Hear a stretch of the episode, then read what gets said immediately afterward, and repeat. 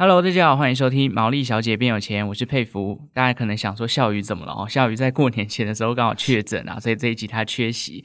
那没关系，我们这一集呢要来讨论的一个议题呢，因为在前一段时间我们频道的问卷有发现一件事情，就是我们有很多四五十岁左右的听众哦。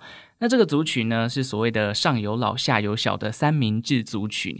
有些人可能要背房贷，有些人可能要养育子女，基本上人生很难承受意外的这个风险，或者是突如其来的变化。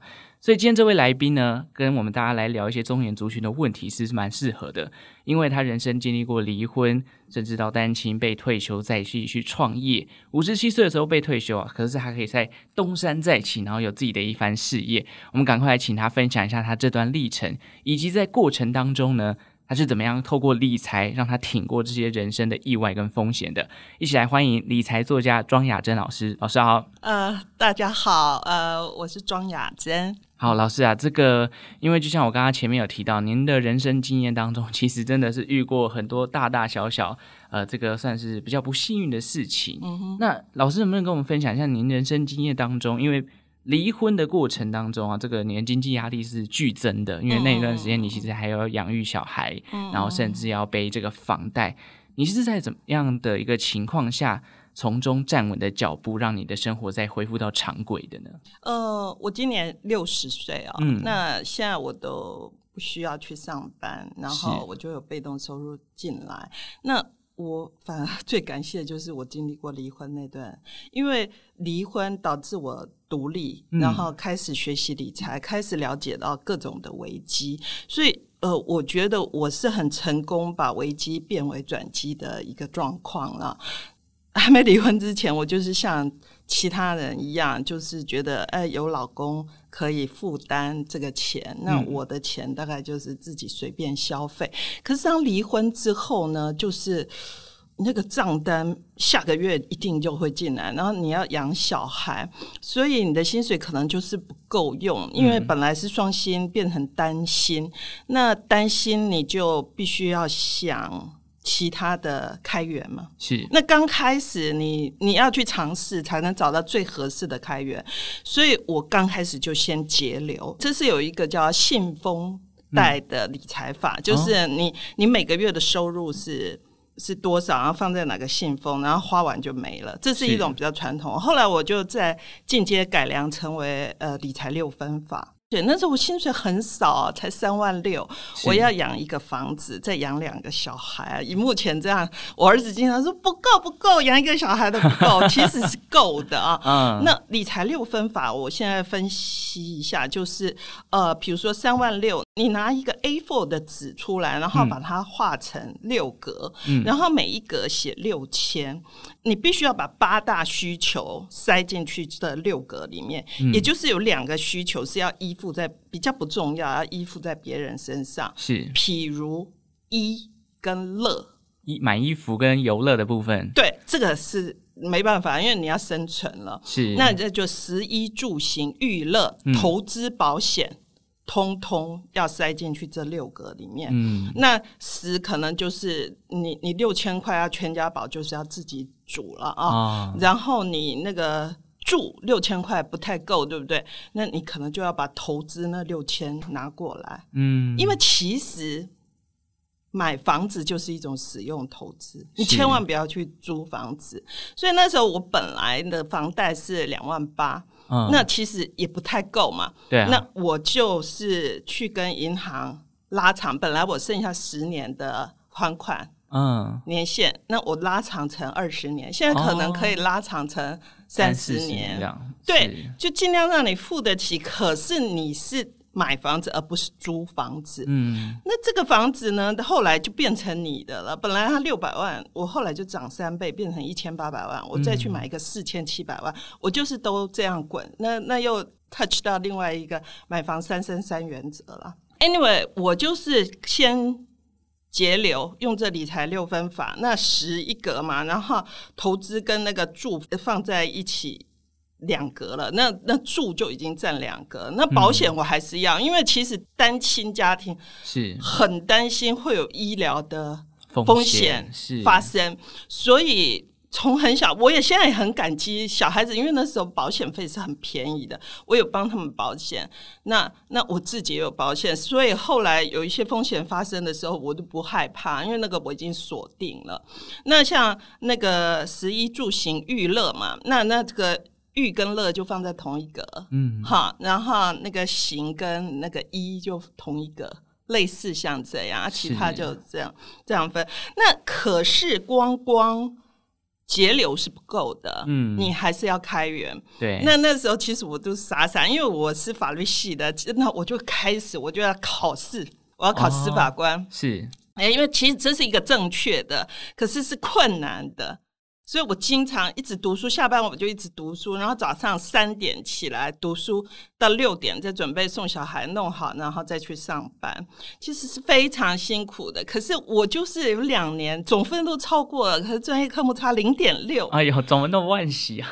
对呀、啊，我每次要带小孩子去溜滑梯，嗯，我就必须要背法条，我没有办法专心陪他长大，哦就是、所以经过两年我就放弃了。觉得小孩子长大就长大，我我要专心的看他欢笑，把握那段时间就对了。Yes，, 嗯、所以我就放弃考试了，然后我就去做那个，比如说雅芳小姐啊，那小孩子还帮我分都分。后来我发现这个好像不太会赚到钱，是那多方尝试啊，那写书啦、投稿啦，这也不太会赚到钱。嗯后来我就尝试到，因为我刚好我的工作的关系，我就去考证券营业员。那我我是那时候是证券记者嘛，那我就发现，哎，投资股票可以赚到钱，是这个可以当成。我的终身置业，嗯，所以我就开始 focus 这件事情。等到我知道这件事情的时候，大概已经三十五岁，嗯，三十五岁，其实我大概要投资投资尝试缴十年的学费，到四十几岁的时候，我才会胜率比较高，嗯，要不然其实前十年大概都是在 try。比如说，我刚开始我会就是 RSI 超过八十我就卖，RSI 低于二十我就买，这可是这是不准的，嗯，不可以这样跑短线，因为你这样跑短线胜一百次哈，抵不过一次的大跌，你知道吗？嗯，后来我就渐渐的一直修正修正。当你有投资的时候，你开始就慢慢会享有。财富自由，嗯，现在很多人都都希望财富自由。财富自由并不是说你可以买几千万的珠宝，这才是达到财富自由。嗯，财富自由很简单，小资族也可以达到。就是当你要去旅游的时候，人家去日本玩，嗯，你也可以去日本玩。因为我我就是有这个钱，随时可以拿出来，不是说我每次都月光族，我我什么通通没有。就是这种小资族，你要修牙齿，突然间两三万块钱，你拿得出来，嗯、这就是小资族的财富自由。是，这不困难。等一下我会教大家怎么达到这个投资自由。嗯，嗯，我听老师这样讲起来，刚刚提到这个呃节流的部分，老师是用理财六分法嘛？嗯嗯。可是大家可能好奇，诶，节流总是会有一个极限。那老师能不能跟我们分享一下你，你您在开流的过程当中？是怎么样让这个三万六的薪水慢慢慢慢成长到可以再去负担，不管是新车啊，或者是子女的补习费等等呢？嗯，努力工作，嗯，这是最直接的。因为后来我不可能永远都三万六的薪水，是，所以过没多久，因为我在工作，因为我发现我。我考不上司法官的时候，我就知道我必须 focus 在记者这个工作上，所以我要很加倍的努力。那你就会升官嘛？嗯、后来我就升到六万多块钱，哦，那就每一个变成一万了，那就让你的。生活 more easy 了，就就就更轻松一点。可是你还是心里都要有一个大目标。后来我四十五岁再婚嘛，嗯，那再婚的时候，我先生有两个小孩，我有两个小孩，那我们聚在一起，我觉得我们家太小了。我先生的房子跟我我的房子大概都是两个中型的房子，三四十平的，嗯，那我就很渴望要住一百多平的。以台北市，我一个记者，那我先生是公务员。我现在经常会跟我说啊，摩羯的卡车，摩羯的下游，他就是经常，比如说我要换宾士的车子然后换豪宅的时候，他就会给我这样泼冷水，帮你拉刹车就对了。对对对对对。那因为我我是艰困中，我是从零开始的，所以我比较不害怕，我就愿意去做梦。那我付得起，我就会去找。所以比如说我要换房子。呃，我就去找了三年，嗯，完全合适。后来我就找到一百多平的房子，而且是全新的房子，那我就可以享受这个房子。嗯、后来，当然这个房子的便利导致我后来可以创业。当你心中有一些渴望的时候，你就想办法去完成它。其实我我需要的东西大概就是房子、车子，还有小孩子的教育，嗯、就是。蛮实际的啦，比如说，因为从前我为什么想换房子？因为我没有办法收包裹。哦、从前是公寓的，爬楼梯的，没有管理，没有管理室就对了。对，然后没有办法到垃圾。我上班或工作的时间没有办法到垃圾，然后没有停车位，就是很实际的这三个问题，嗯、导致我无论如何我都要换新房子这样子。嗯、是 OK，听起来。在一开始，老师虽然遭遇了一些比较不开心的事情，不过我觉得老师的个性啊，在这一段对谈当中，我觉得老师是那种。就你不会像有些人可能面对到一些比较啊、呃、不好的事情的时候，他就觉得啊，我人生可能就这样子了。对对对，而且有一些人还会纠结于赡养费，追讨前夫的赡养费，哦、还有对前夫的不甘心。其实那些东西很没有捆绑我，完全没有捆绑我。嗯、因为一开始，比如说我前夫就写了一个协议，他必须要每个月付我六万的赡养费，是直到小孩子成年。那其实的八个月他就没有付钱了。哦、对，那那时候我就。想我要告他吗？因为是本票嘛，那所以其实是很好，就是可以直接强制执行。可是我想说，哎，要花这个心力去追讨他的财产哦，嗯，与其这样，不如自己去努力。嗯，所以那时候我就觉得，哎，上帝养我就够了，我不需要那个。所以我那一段。时间完全没浪费。那我有一个朋友，他花了二三十年时间去追讨这个看不到的赡养费。我不知道他用什么方式，不过他很凄惨。他现在的状况当然就跟我是不一样。三十年过去，他可能就没房没孩子，然后没有经济，可能还心力交瘁这样子。对，所以就是有点算是现在过去的窠臼，想要去。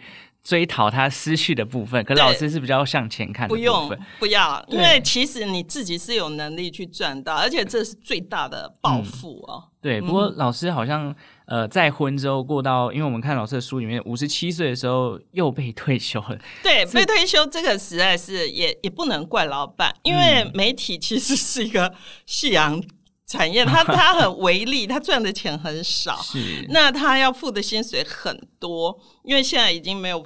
广告，从前报纸有很多广告收入，嗯、那现在广告收入可能都是在那边跳跳跳。那所以，我一开始我就不会怨老板，嗯、那跟跟不怨前夫是一样的。我真的很乐观，我很快就跳脱这个事情。第一个就是那个就业服务处哦，我开始政府的补助，对对对对，我就开始去拿那个补助。那我好像拿了十二个月。都不知道多少薪水，反正大概还是有两三万块。是，然后接着我就再参加他的培训，培训就是厨师的那个证照考试的那个培训，嗯、那一个大礼包大概，因为光学费啊、教材还有考试，连考试费用他政府都帮你出，大概十几万。嗯，然后你在上课那三个月还继续领两三万，是，就是就是这样。我这人是闲不下来，那因为我先生那时候已经退休，那他们都在旅游，那我就跟着他们旅游两个月。嗯，我知道我是安全的，因为那时候我的股票资金已经够我每个月领个六七万块出来，也不太受影响，哦、所以我觉得我应该可以一直去玩。是人 闲不下来嘛？对对对，当你玩两个月的时候，你就疲掉了，你要。出国也不好玩，游览车旅游也不好玩，你就觉得你很想做一些什么事情。那刚好是端午节，嗯、所以我就开始包粽子。那我儿子说：“啊，你姓庄就叫庄粽。”我开始卖，我就这样莫名其妙就开始做网拍。对，没有啊，我就。零元就开始创业了，也没有什么设施，也没什么。我跟你们讲，当你被退休以后，你就变成一个无身份的人。嗯，你去办信用卡也不行，办什么？然后你的健保还要依附在某某儿子的那个名下。那我很不习惯这样。那所以我告诉我自己，我创业的目的呢，就是为了让我有一个身份，让我可以累积这个劳保年金。因为我们那个劳保年金，本来我预期如果到六十五岁，我应该有四十年的年资嘛。嗯、那他提早八年，那那这样我觉得我这样很亏，所以我就开始一直朝这个方向。然后如果开公司，你就可以负有限责任就好，是不是？就在这个公司跟你的个人资产就画一个防火墙了，是对不对？那你就努力在这边做。可是公司归公司，你个人归个人。后来我提出一个概念，就是金融保护产业，产业发展金融。这句话怎么说？嗯、因为其实像我们做食品业，都是有大小月，像端午节是大月，还有过年春节是大月，因为有年菜，其他你都可以去玩，就是小月。那这时候你你没有办法像从前那样稳定，是可是那时候你就用金融，你你的股票来养你这一边。嗯、那当这一边他他在很忙，他收入增加的时候，你就可以拿这边的收入，然后再投资到股票，等到那。这两个，所以我说金融保护产业，产业去发展金融。后来这也是我我体悟到的一个方式。嗯、所以，所以其实呃，我们国内的上市公司几乎每一家他都会成立投资公司，是因为他赚来钱太多太多，他必须要去运用。嗯，好，这也就是我们慢慢小资主也可以体会到上市贵工作的，的对对对对对。嗯，然后我就这样子又考上那个。那个厨师证照，哦、那我政府要我就是要完全合法，对，完全合法，然后完全省力。比如说我在日本我旅游，我还可以接单，因为我只要上网看我那个官网的后台有订单进来，那我就可以处理。对，所以听老师这一路这样走过来，从刚刚前面提到从离婚，然后再慢慢从三万六提高开源节流，慢慢让生活变得稳定。嗯，到后来虽然又遇到一个变化，就是被退休，但是又重新创业。我觉得这段过程当中，老师都讲得非常云淡风轻。不过我一直很好奇的是。因为人在遇到自己面临到的一个重大意外或挫折的时候，通常第一个反应都是没有办法接受，或者是非常的抗拒这样的心态。其实有，对，像老师怎么改变的这个？对，像比如说大概失婚呢、啊，失婚那个比较痛苦，那个大概要花两年的时间才回归正常。嗯、那那时候我是信基督教。我信主，用信仰的力量慢慢让，然后参加教会的活动，这样慢慢让自己站起来。嗯、至于被退休这个，因为我很早就有这个警觉性，因为呃，我们很多年资长的人，他们都一直陆陆续续被。就是公司内部已经有这样的状况，对对对，已经持续大概好几年了。嗯，所以我一直都在准备这件事情，只是不晓得哪一天会到。嗯，那反正我就拿到，因为我是旧制，我就拿了两两百多万，两百三十八万，我还记得，就退休金，然后就走人。当天晚上，我一直告诉我自己，我的经济是安全的。我的经济是安全，可是我还是睡不着觉，因为你隔天你就没工作了，你知道吗？那我已经在那个工作岗位三十几年了，嗯，那心里是难过的，心里难过，你又能怎么办？那其实公司他很怕，其实过去是有人就去烧冥纸啊，什么去闹的、比较激进的，对对。所以他当天我五点半下班，他三点半知会。就把我的工作证还有停车证全部收走，他让我隔天绝对不可以再进来。然后我我也没纸盒纸箱，我刚好我车子有一个买菜车，我就拉一个买菜车来把我个人的用的东西拿走，就收走。啊，这就是我的职场结束的那状况。是因为我有听说过，之前都是当天可能最后两三个小时才让你收东西，就是这样。所以私人机构，像现在我的小孩他在私人机构，我也会跟他们讲这件事。那像我先生他是在警专当教官嘛，是他们退休是。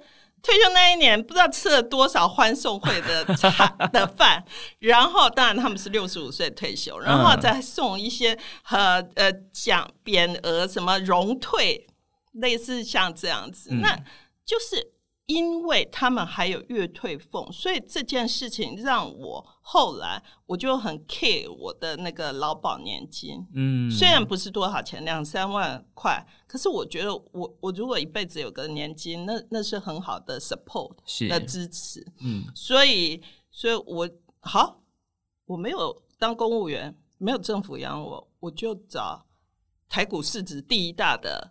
的公司来养我，啊，这就是后来会影响到我的投资概念跟想法。是 因为观察老师的这样作风，我觉得其实很有趣的是，老师遇到这些风险的时候，你就会开始去留意，甚至去观察别人。有可能会遇到什么样的状况？你也可以，因为大部分人可能在遇到风景，就像我刚刚一开始讲的，就是会比较比较悲观一点。不过、嗯、老师的方法是，诶我既然遇到了，我就要警惕，下次发生的时候我可以怎么做？所以老师，您观察到你的。呃，老公他的紧张的状况，然后甚至观察到同事里面内部的一些变化，对，跟这个劳保的问题，我觉得这些东西都是呃，今天听众朋友听到的时候可以去做一个学习的。就是当你真的面对到不管是中年失业或者是人生重大的意外的时候，当下你当然会很慌，可是这样的经验是学习你来未来去面对风险的一个最好的学习过程啊。那当然也想问一下老师，就是对于面对过几次人生挫折的话，老师会建议我们这些中年族群。怎么样去强化自己的风险承受力？这个哦，最简单啦，你不是有房子收租，嗯、就是要股票吃股利啦，啊、这个是最安全的。那我刚刚有提到一个问题，就您刚刚提的，就是。